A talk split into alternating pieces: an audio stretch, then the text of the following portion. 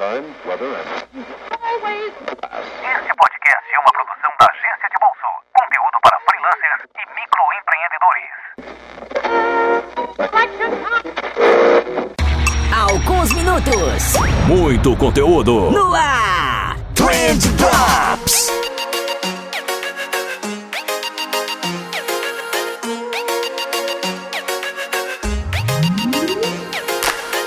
Salve social media, salve empreendedora, salve ouvinte! Tudo bom com vocês? Eu espero que sim, porque comigo tá tudo ótimo, tá tudo incrível, tá tudo tremendão.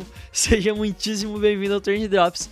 E nessa altura do campeonato eu acho que a maioria de vocês já sabe, mas caso tenha alguém que não sabe ainda, vale a pena sempre lembrar. O Trend Drops é um episódio um pouquinho mais curto aqui no podcast e sem convidados normalmente que eu gravo quando não deu tempo de editar ou de gravar um episódio convencional, então essa semana tava meio corridinha pra mim.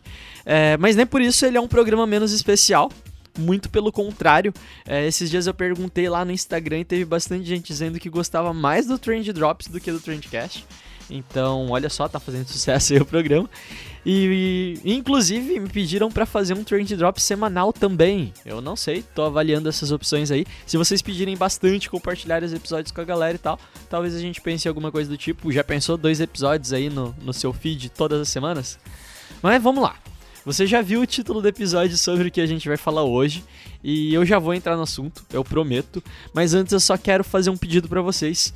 Muito em breve eu vou gravar mais um episódio respondendo os e-mails de vocês. Então, se vocês tiverem alguma dúvida, quiserem compartilhar algum caso com a gente, é, denunciar alguma canelada que a gente deu em algum dos episódios, contar uma história legal que rolou na tua agência, ou só se quiser ouvir a nossa opinião sobre alguma coisa mesmo, manda um e-mail lá para contato@agenciadebolso.com, que você muito provavelmente vai aparecer no próximo episódio, beleza? Não no próximo episódio, mas no próximo episódio que a gente for fazer essa leitura de e-mails. Então manda lá o e-mail, por favor. E o segundo recadinho que eu tinha para dar para vocês é que se você tá escutando esse episódio agora na data do lançamento dele, que é dia 8 de agosto de 2019, você ainda pode participar de um aulão que eu vou dar online 100% gratuito, grátis na faixa free. E nesse aulão a gente vai falar sobre o que fazer depois que você fecha negócio com o cliente. Pô, o que que eu faço agora? Eu começo a fazer as peças, tem que entregar um cronograma, a gente precisa de mais uma reunião. Enfim, a gente vai responder todas essas dúvidas aí nesse aulão sobre o que fazer depois que a gente fecha com o cliente. Eu tô para definir ainda certinho a data desse aulão, eu quero trazer um convidado para poder fazer esse aulão junto comigo, mas eu acredito que ele vai rolar ali na semana entre o dia 12 e 16 de agosto. Então, uma semaninha depois que esse episódio tá indo pro ar. Mas só tem um jeito de você saber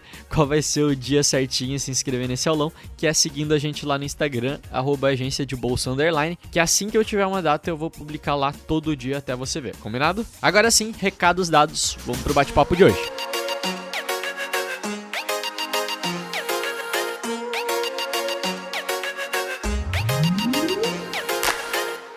Então, pessoal, na semana passada eu fiz um post lá no Instagram sobre a falácia do custo irrecuperável, né? Esse nome bonitão aí. E se tem uma coisa que me deu uma dó danada, é que o Instagram ele limita a gente a escrever 2.200 caracteres, né? E aí eu tive que resumir muito esse assunto. Eu tive que cortar muita coisa e eu tive que cortar muita coisa legal, que eu acho que seria uma informação baita útil assim para vocês. E aí eu decidi gravar esse Strange Drops aqui, que é aquela oportunidade que a gente tem de trocar uma ideia mais pessoal, justamente para falar sobre a falácia do custo recuperável, justamente para falar sobre as coisas que eu não consegui falar naquele post do Instagram. E aí eu acho importante a gente começar definindo que esse treco para quem não viu o nosso post lá. É, o que que é a falácia do custo irrecuperável então? Essa falácia ela surge quando a gente equivocadamente toma decisões e, e aqui vale um parênteses, né? Quando eu falo de decisões, eu tô falando tanto no mundo dos negócios, é, quanto em uma campanha, quanto na vida pessoal mesmo. Então essa falácia ela surge quando a gente toma decisões com base no valor futuro de alguma coisa. E aí quando você pensa em desistir porque você percebe que aquilo dali não vai ser um bom negócio, na verdade você decide continuar porque você já investiu muito tempo ou dinheiro naquilo e você pensa que não vale a pena jogar todo aquele esforço fora. Eu vou dar um exemplo para ficar um pouquinho mais fácil de entender, né? Uns meses atrás atrás eu tinha que ir num aniversário e eu tava meio gripado, já tinha noção de que o aniversário não ia ser muito legal. E, pô, eu não queria ir naquela festa. Aí eu fui falar com a Carol, né, a minha noiva, e eu disse: Poxa, amor, pô, eu não quero ir na festa. Eu tô cansado, eu tô doente, o negócio é longe, a gente tá sem carro. É, eu tô pesando aqui os prós e os contras e eu, vi que não vale a pena. E o que, que a Carol fez? Ela disse: Ah, mas a gente tem que ir, porque agora a gente já comprou o presente. Enfim, o que, que aconteceu aí? A Carol me disse que a gente precisava ir no aniversário, que eu tava falando pra ela que eu tinha certeza que seria um saco, porque a gente já tinha gasto dinheiro comprado um presente. E isso foi um clássico caso de falácia do custo irrecuperável. A gente já tinha gasto dinheiro com o presente, esse custo é irrecuperável, então a gente indo ou não indo no aniversário, o valor gasto ali, ele não voltou para nossa conta de qualquer jeito. E no final das contas, é óbvio, eu fui no aniversário, morrendo de cansaço, perigando passar gripe para mais um monte de gente ali, e a todo momento eu só pensava voltar para casa. Só que mesmo assim, a gente não quis, entre muitas aspas aí, eu tô fazendo aspas com a mão aqui, desperdiçar o investimento que a gente tinha feito naquele presente. Então eu perdi mais um monte de coisa, eu perdi a, a minha saúde mental naquela festa, eu perdi tempo que eu poderia estar fazendo outras coisas ou simplesmente descansando, para não desperdiçar o investimento que eu tinha feito que não ia retornar para mim de qualquer jeito. E essa é uma parada que rola muito no mundo dos negócios. E eu já me peguei cometendo essa falácia tipo um par de vezes mesmo. A gente coloca um monte de energia em um projeto, faz logo, se anima, pensa nas possibilidades, começa a executar, conta pro pai, conta pra mãe, pros amigos, tá todo mundo animado.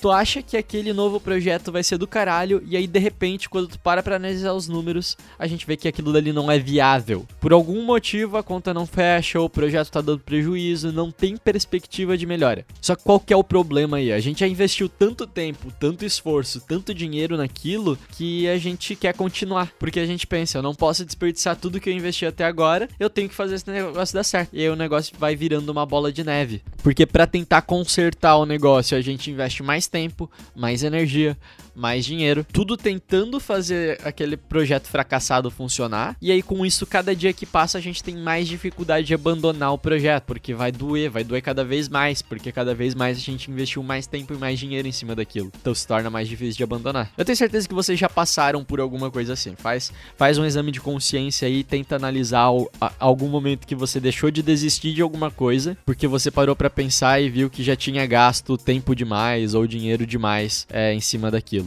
Enfim, aí eu fui pesquisar de onde é que vem isso aí. E a primeira menção dessa falácia apareceu ali nos anos 70 no livro Pensando Rápido e Lento do psicólogo Daniel Kahneman. Acho que é assim que pronunciona, não tenho certeza. Enfim, eu não cheguei a ler esse livro, mas eu li o estudo que citou esse livro, então eu acho que já tá valendo para o que eu vou falar aqui. Basicamente, o autor falou no livro que sempre que a gente toma uma decisão no nosso dia a dia, a gente tá fazendo uma aposta em cima de uma incerteza sobre o futuro, né? Então a gente não sabe o que vai acontecer, mas a gente opta por alguma coisa mesmo assim. E justamente por isso, evolutivamente, o cérebro passou a ser um sistema que prioriza a não perda no lugar do ganho. Então, basicamente, a gente tem um sistema inconsciente que faz a gente sentir uma dor muito maior quando a gente perde alguma coisa do que um, um alívio ou um prazer grande quando a gente ganha alguma coisa. Né? O cérebro ele não trata a perda e o ganho da mesma maneira. E aí eu vou citar um estudo aqui para vocês que explica bem isso. Eu acho muito legal esse estudo. Né? É, os caras eles fizeram um experimento em uma praça onde eles montaram um stand com dois tipos de chocolate para vender. Aí tinha um potinho com Hershey's por 2 dólares cada chocolate. É, o Hershey's, para quem não sabe, é um chocolate gostosinho até. Vende aqui no Brasil e ele é bem famoso nos Estados Unidos, mas ele é conhecido por ele ser bem barato. Vai lá, ele é quase como se fosse uma garoto aqui do Brasil. Então tinha lá o Hershey's por 2 dólares, que é um chocolate comum, e do lado eles colocaram um potinho de Lindt, que já é um chocolate bem mais refinado, um chocolate bem mais caro e bem mais gostoso também, né? E o Lindt custava 4 dólares. Então Hershey's por 2 dólares, Lindt por 4 dólares. E aí eles mediram para ver qual que vendia mais. O chocolate da Hershey's, que era o mais barato, vendeu um pouco mais, mas o chocolate da Lindt também acabou vendendo bem. Então eu tô sem o estudo completo aqui, mas vamos supor que eles venderam 55% de Hershey's e 45% de Lindt, né? A diferença foi bem pequena. E daí para poder fazer o teste, eles decidiram baixar um dólar do preço de cada um dos chocolates.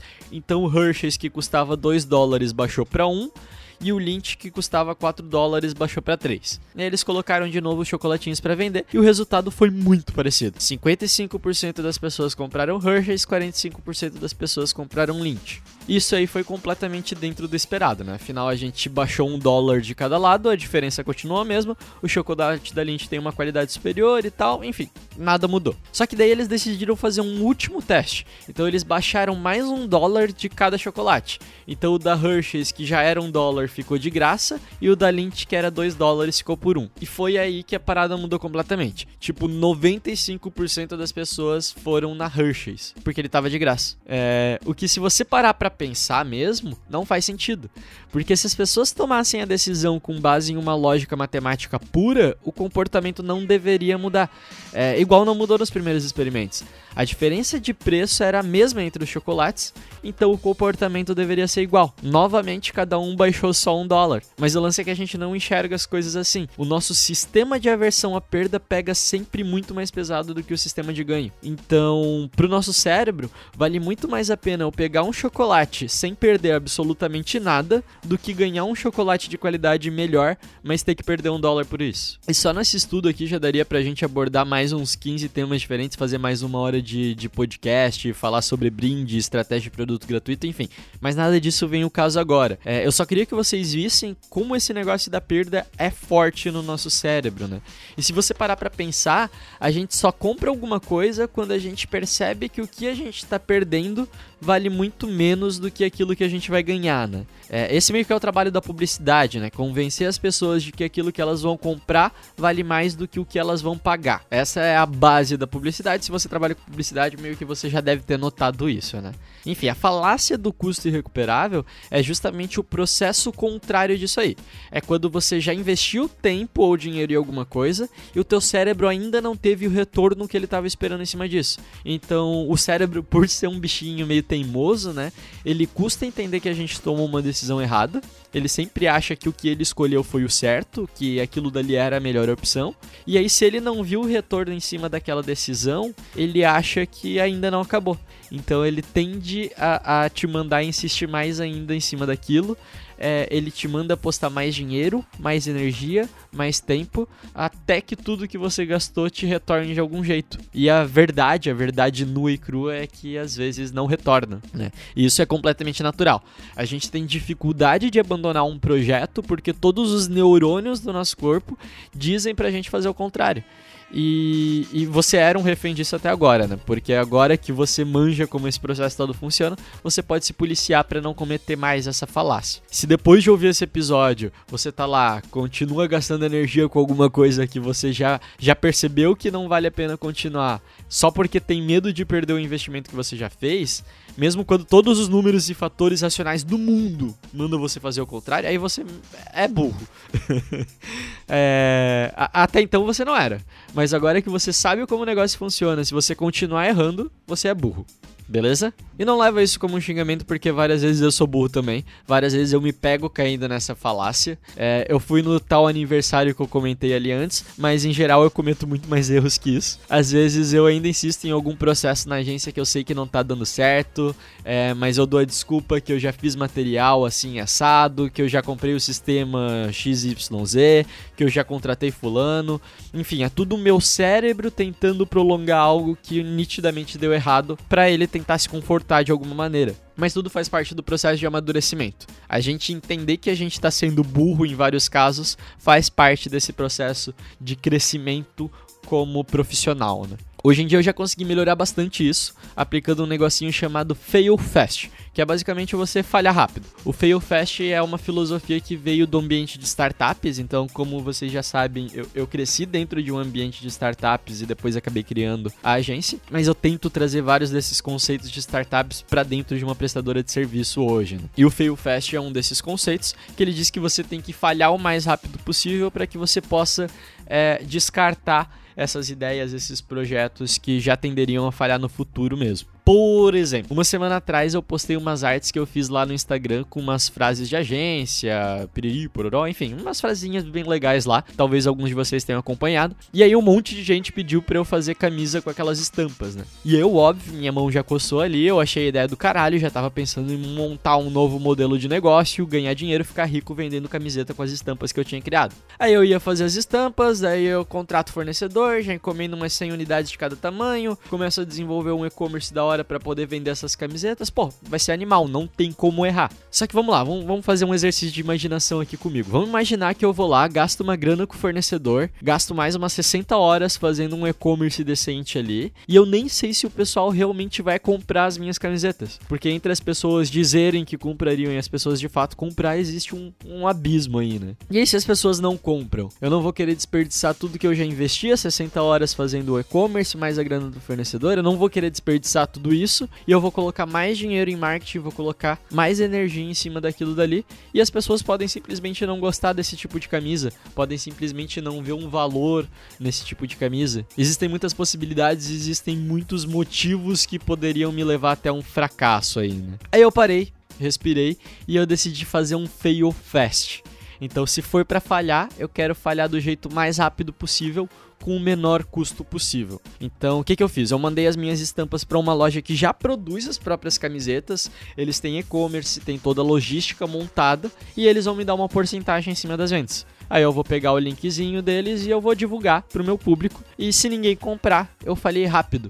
Eu não investi nem muito tempo, nem muita grana nesse negócio. E daí vai ser muito mais fácil de eu abandonar o barco, caso eu veja que, que ele não vai funcionar de qualquer jeito. E caso dê certo, aí sim eu vou ter um negócio validado. Aí aos poucos eu posso pensar em criar meu próprio canal de venda, contratar um fornecedor, enfim. Aí o céu é o limite. Mas o que importa é que eu me coloquei na possibilidade de falhar rápido. Isso vai fazer toda a diferença para que eu não fique preso dentro de um negócio que tá fadado ao fracasso, que tá descendo ladeira abaixo. Né? E desse jeito, forçando uma falha, eu fujo da falácia do custo irrecuperável. E é isso aí. Eu espero do fundo do meu coração que vocês tenham gostado do episódio de hoje.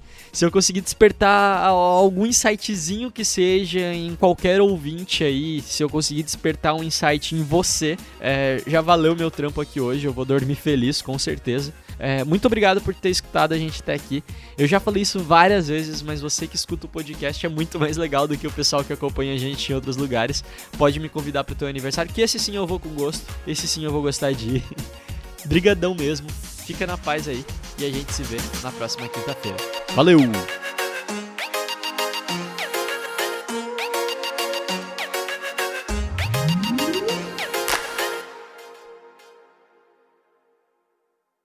Este programa foi uma produção da Two Trend, publicidade de trás para frente.